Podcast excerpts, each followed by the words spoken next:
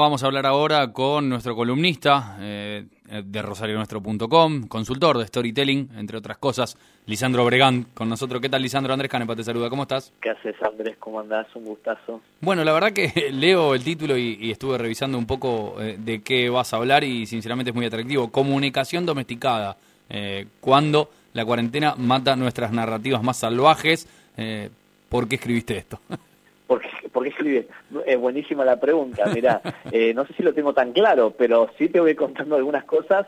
Eh, primero que cuando puse el título automáticamente me di cuenta que hice un plagio, pero brutal, a nuestro gran Roberto Fontana Rosa de eh, trenes que matan autos, los, trenes que matan a los autos, ¿no? Un grandísimo cuento de él, que ya mismo, como no me lo acuerdo tan con tanta claridad, me lo estoy poniendo a ver pronto y se lo recomiendo a todos los que nos escuchan que lo busquen. Todo tipo de lectura eh, de Fontana Rosa recomiendo desde mi eh, punto de vista.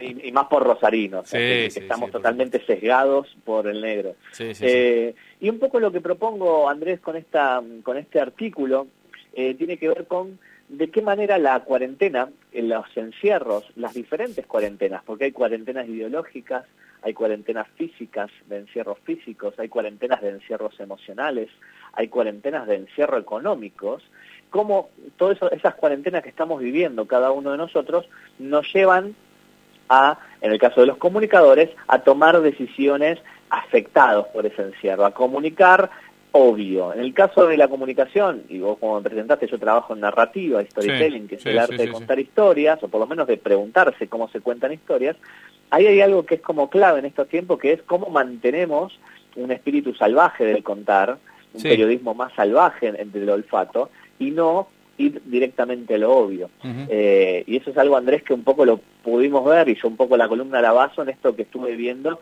eh, con, el, con el humo en la ciudad de Rosario, eh, con esas columnas de, humo tan grande y esta cuestión de ver cómo mm, grandes eh, titulares, una gran cantidad de titulares hablaban de columnas de humo, de, del fuego, que esto, que el otro, y en ningún momento se me ocurrió eh, verlo, solamente lo vi en un, en un medio extranjero y de otro tema, preguntarse por los pulmones, por ejemplo. Claro, bueno, nosotros ayer le hicimos una nota en un monólogo porque dijimos, che, la verdad que eh, hay mucha gente pasándola mal más allá de la quema en las islas, ¿no? Y es acá. Eh, y, buscarle la vueltita roja también es tarea de todos nosotros, los periodistas. Yo le llamo el periodismo gacetillero versus el periodismo. Fabuloso. Fabuloso. Claro, y que lo que hay detrás de eso es que todos podemos caer en la volteada, porque de hecho la cuarentena nos lleva a esa situación de encierro, que en otra columna, eh, una de las primeras de este mes, yo hablaba de lo que del idiota. Cuando uno estudia la palabra idiota, es aquella persona que pasa más tiempo en asuntos privados que públicos.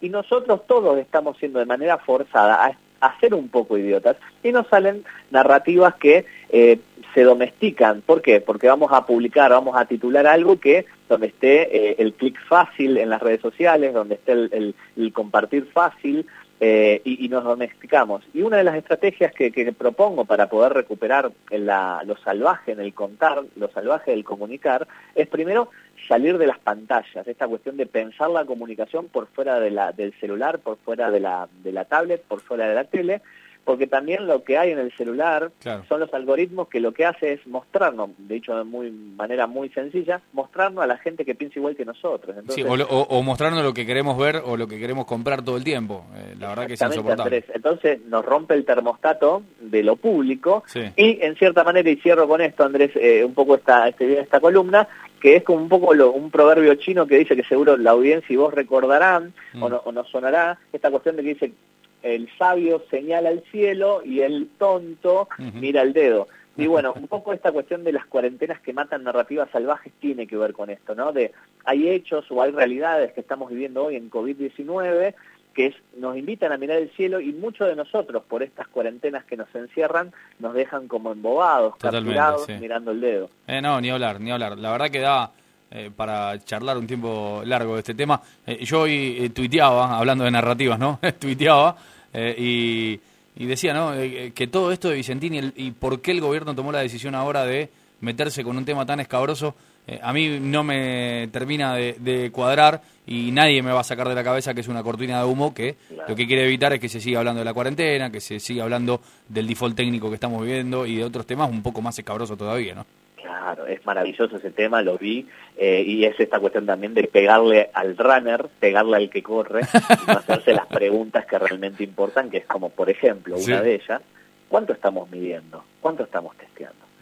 Entonces, eh, eh, yo creo que mientras menos domesticados estamos, mientras más podemos salir de las pantallas, mientras más nosotros los que comunicamos podemos hacernos esas preguntas, me parece que es ahí donde también nosotros como comunidad y en foto más grande como sociedad podemos dar esos pasos que nos permiten eh, tener una vida mucho más amorosa, cercana con el otro. Bien, Lisandro. Bueno, la vamos a seguir seguramente con una nueva columna cuando nos eh, deleites con eh, tantas líneas para rosarionuestro.com. Te dejo un abrazo grande. Abrazo, Andrés, gracias. Lisandro Obregán eh, es consultor de storytelling, bueno, contándonos esto, eh, las narrativas de estos tiempos y cómo eh, también a partir de distintos eventos uno va eligiendo por dónde tomar el camino de contar distintas historias, por ejemplo, el humo de las islas, una nota muy interesante de Lisandro para rosarionuestro.com.